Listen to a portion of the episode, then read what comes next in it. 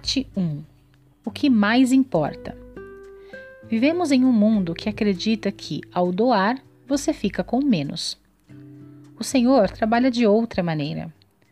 Ele nos ensinou que realmente encontramos a nós mesmos quando servimos ao próximo, ainda que estejamos enfrentando desafios. Porque qualquer que quiser salvar sua vida, perdê-la-á. Mas qualquer que perder a sua vida por causa de mim e do Evangelho, esse a salvará. Pondere: o que é mais importante em sua vida? de que maneiras as pessoas demonstram amor por você. Anote em seu diário de estudos.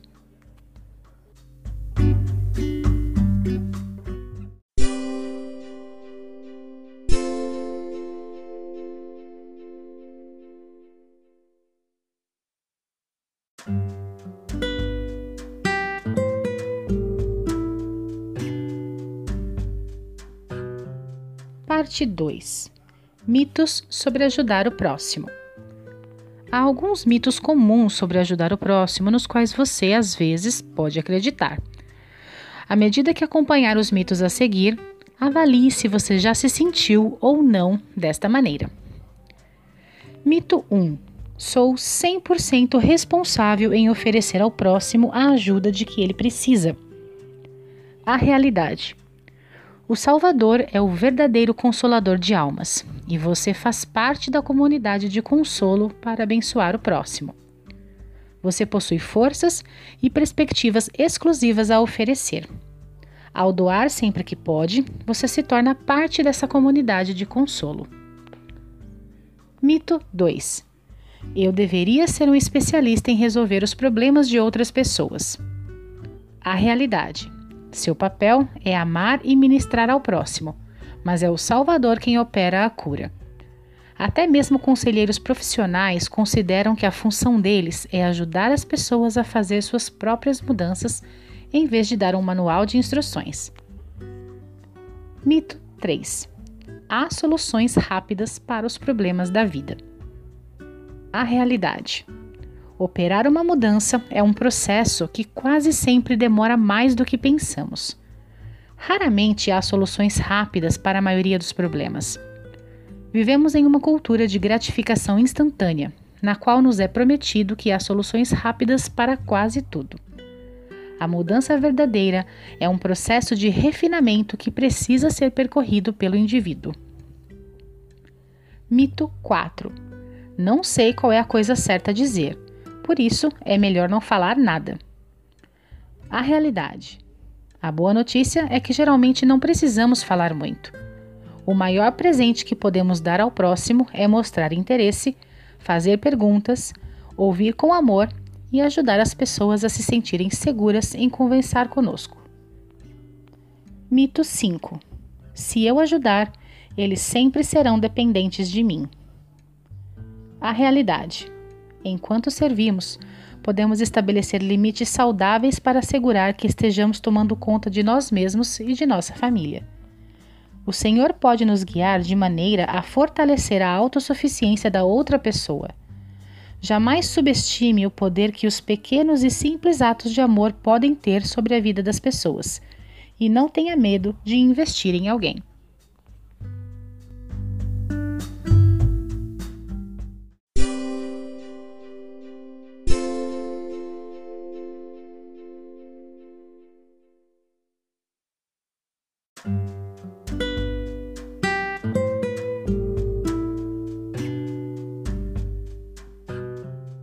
Parte 3 Valorizar as pessoas.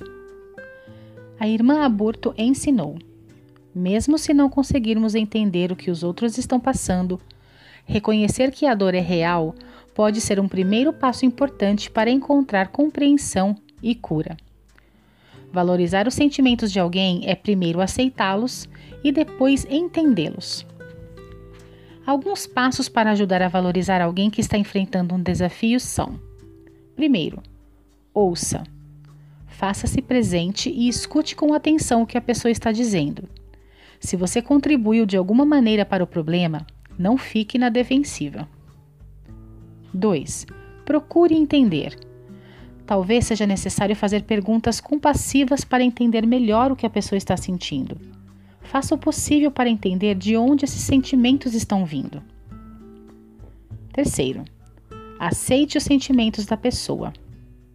Não tente mudá-la, nem dizer que ela está errada por se sentir dessa maneira. 4. Mostre compaixão. Deixe claro que você se importa com o que a pessoa está sentindo. Você pode valorizar os sentimentos dela dizendo algo como: Você se sente desrespeitado. É ruim se sentir desrespeitado. Ou ansioso, ou desesperançoso, inútil, zangado. Mesmo que você não consiga compreender a situação ou a causa desse sentimento. 5. Demonstre amor. Diga à pessoa que você se importa e que está confiante na capacidade dela de resolver ou superar o problema que está enfrentando. Veja um exemplo de como é possível valorizar alguém que está passando por um momento difícil. Júlia, uma mãe solteira cujo filho morreu recentemente de uma overdose de drogas. Ela mora sozinha e longe da família.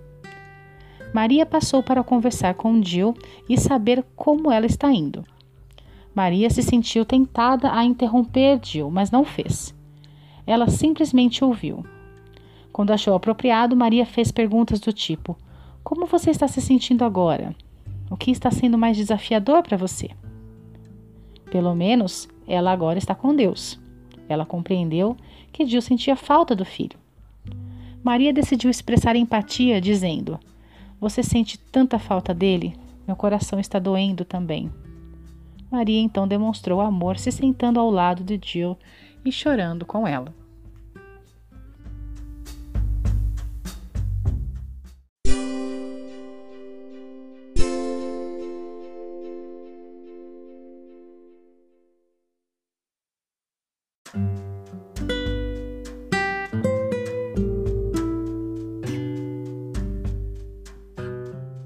Parte 4 respeitar o arbítrio do próximo. Ao lidar com outras pessoas, lembre-se de que você não é responsável por corrigi-las nem por controlar as escolhas que elas fazem. O Pai Celestial concedeu a todos o dom do arbítrio, e as pessoas são responsáveis por suas próprias escolhas, independentemente da ajuda que você ofereça. É importante estabelecer seus próprios limites saudáveis ao ajudar o próximo. O Salvador quer que você honre o arbítrio de seus entes queridos, mas isso não necessariamente significa endossá-los passivamente. Além de valorizar sentimentos deles e ouvi-los, você pode fazer muitas outras coisas para abençoá-los. Jejuar e orar por eles, consagrar seu tempo no templo em nome deles, procurar ajuda e aconselhamento profissional, pesquisar a saúde emocional, enviar bilhetes de incentivo ou bem-humorados para fazê-los sorrir, procurar as bênçãos do sacerdócio e aconselhamento, ingressar em um grupo de apoio para a família e amigos, colocar-se à disposição desse ente querido e ao mesmo tempo manter limites saudáveis. Pondere. Avalie a experiência edificante que você teve enquanto recebia apoio ou fortalecia outras pessoas. Anote em seu diário de estudos.